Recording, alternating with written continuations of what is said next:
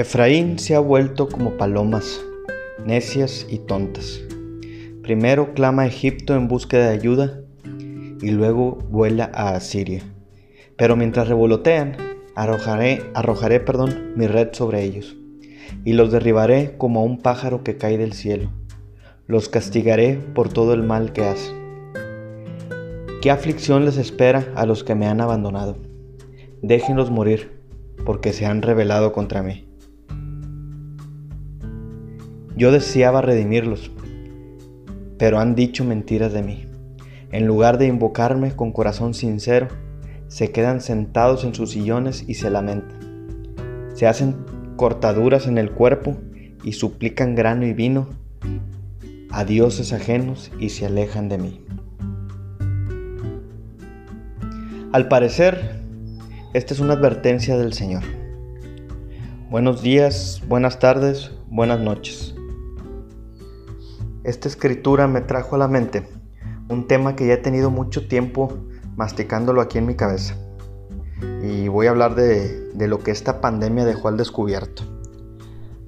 Que a mi parecer dejó descubierta o, fueron descubiertas fallas fuertes de la iglesia.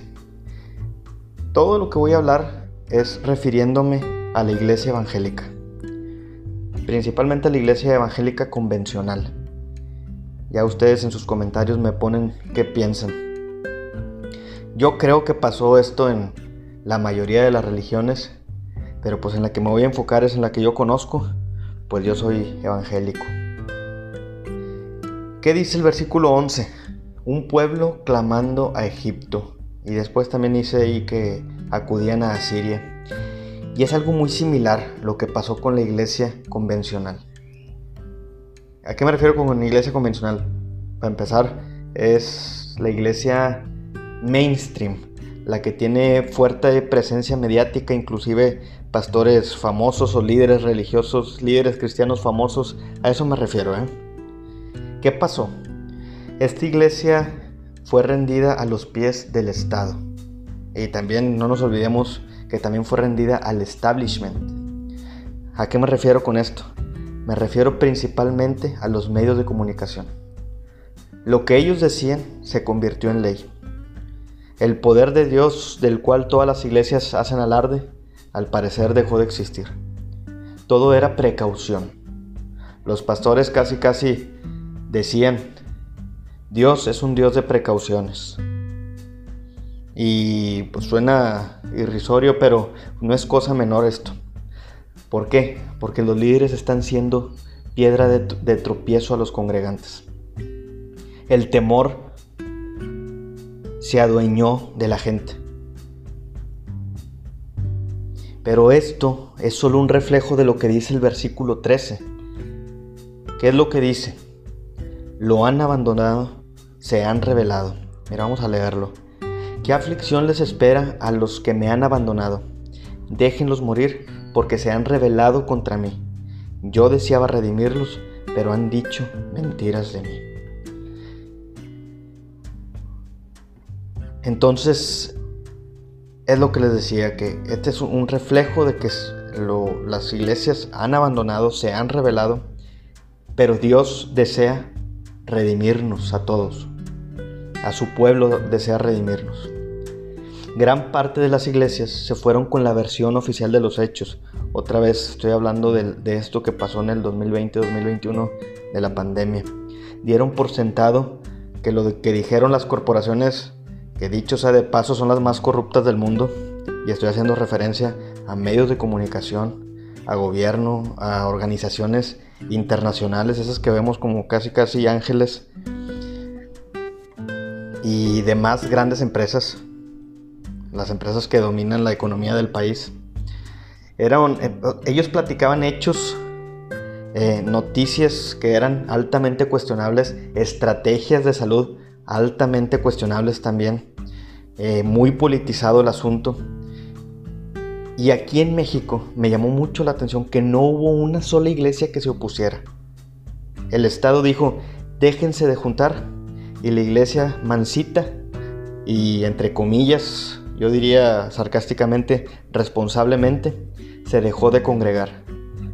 Yo escuchaba pastores que decían, al Estado se le obedece siempre y cuando no intervenga con la Biblia.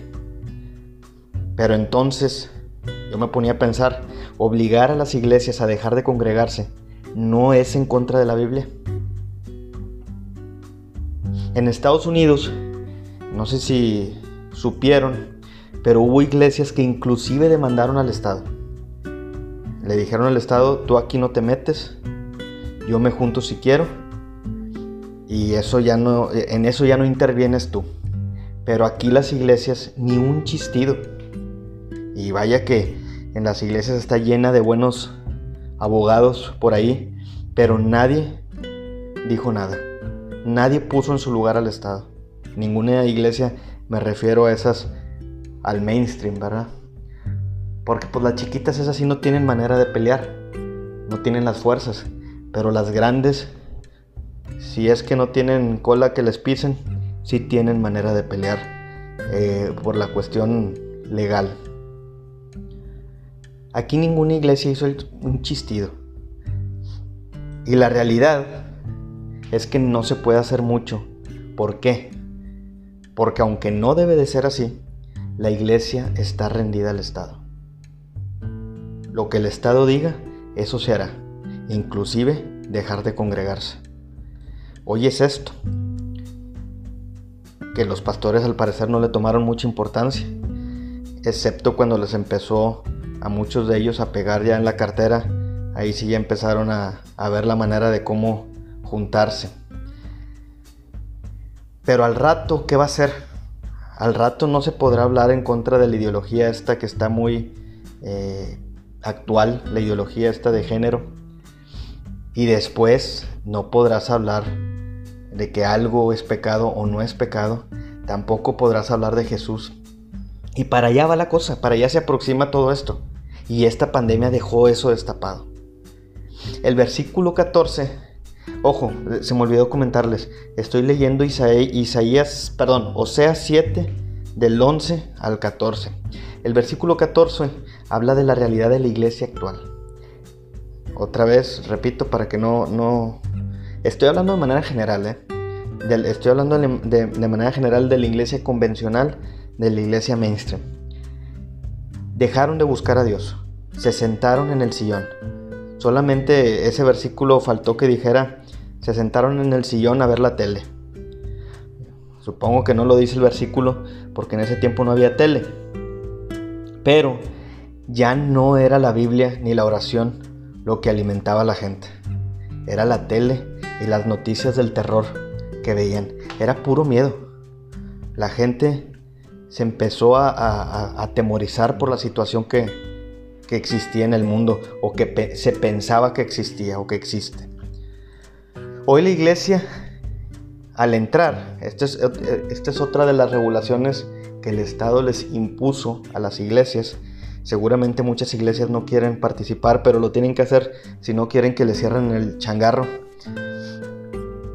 Pero eh, ahora la, iglesia te exige primero, eh, sin lugar a dudas, el tapabocas, el chequeo de la temperatura y que te laves las manos enfermizamente con, con ese líquido, el gel antibacterial. ¿Qué te van a exigir mañana para poder entrar? Mañana te van a exigir la carnet de esta lamentada inyección que está ahorita de moda para poder entrar. Y así como vamos, pues no lo dudes que al rato te vayan a exigir la marca de la bestia. Ojo, no es porque las iglesias lo quieran, es porque el Estado lo está imponiendo y no nada más el Estado, los medios de comunicación y las iglesias están confiando en lo que dice la versión oficial. ¿Qué pasó? ¿A poco ya se acabaron los milagros en la iglesia? Cristo sanó un leproso, pero la iglesia convencional no quiere a alguien ni con temperatura en sus instalaciones. ¿Qué pasaría si llegara alguien con temperatura? ¿Lo van a rechazar? ¿O van a orar por él y lo van a tocar pensando en imponer manos? Yo creo que, que lo que va a pasar es la primera opción, ¿verdad?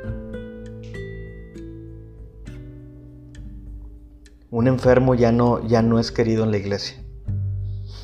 Esta pandemia destapó eso también. ¿Qué pasó? Que, pues, que se dejó de, confiar en el poder de Dios. Probablemente. ¿A poco necesitas esa inyección? No quiero decir la palabra clave porque ahorita está muy tocado ese tema igual aquí en, el YouTube. No quiero decir la palabra clave, pero necesitas eso que te van a inyectar en el brazo para sobrevivir. ¿Ya se te olvidó ese versículo que dice, el vivir es Cristo y el morir es ganancia? ¿O lo que realmente se nos olvidó es vivir por Cristo? Esto que, estoy leyendo es una amonestación nada más, es para acercarnos a Él, a su palabra, a tener tiempos como nunca antes con Él. Y en vez de buscar nuestra ayuda en el mundo, hay que volvernos a Él, dejar de ser necios, dejar de ser tontos y empezar a invocarlo con corazón sincero. Padre, te bendigo porque tú eres nuestro Dios, tú eres nuestro Redentor y te pedimos en el nombre de Jesús que nos regreses a ti, Señor, que nos regreses a tomar decisiones que nos acerquen a ti. Perdónanos si dejamos de confiar en ti, dejamos de confiar en tu, en tu poder y llámanos a ti, Señor. Permite que nos acerquemos a ti. Convéncenos de leer tu palabra. Convéncenos de buscarte en espíritu y en verdad. Porque solamente tú eres nuestro Dios. Y aunque el mundo nos quiera meter a su sistema, tú no lo permitas, Padre. Ten misericordia de tu pueblo. Redime a tu pueblo, Señor. Redímenos. Convéncenos de pecado. En el nombre de Jesús. Te alabamos, te bendecimos porque solamente tenemos un Dios y ese eres tú, el Dios invisible, el Dios de Israel. En el nombre de Jesús. Amén. Saludos. Si tienes algo que comentar, me gustaría leer tus comentarios y pues ahí participar. Saludos cordiales. Bye.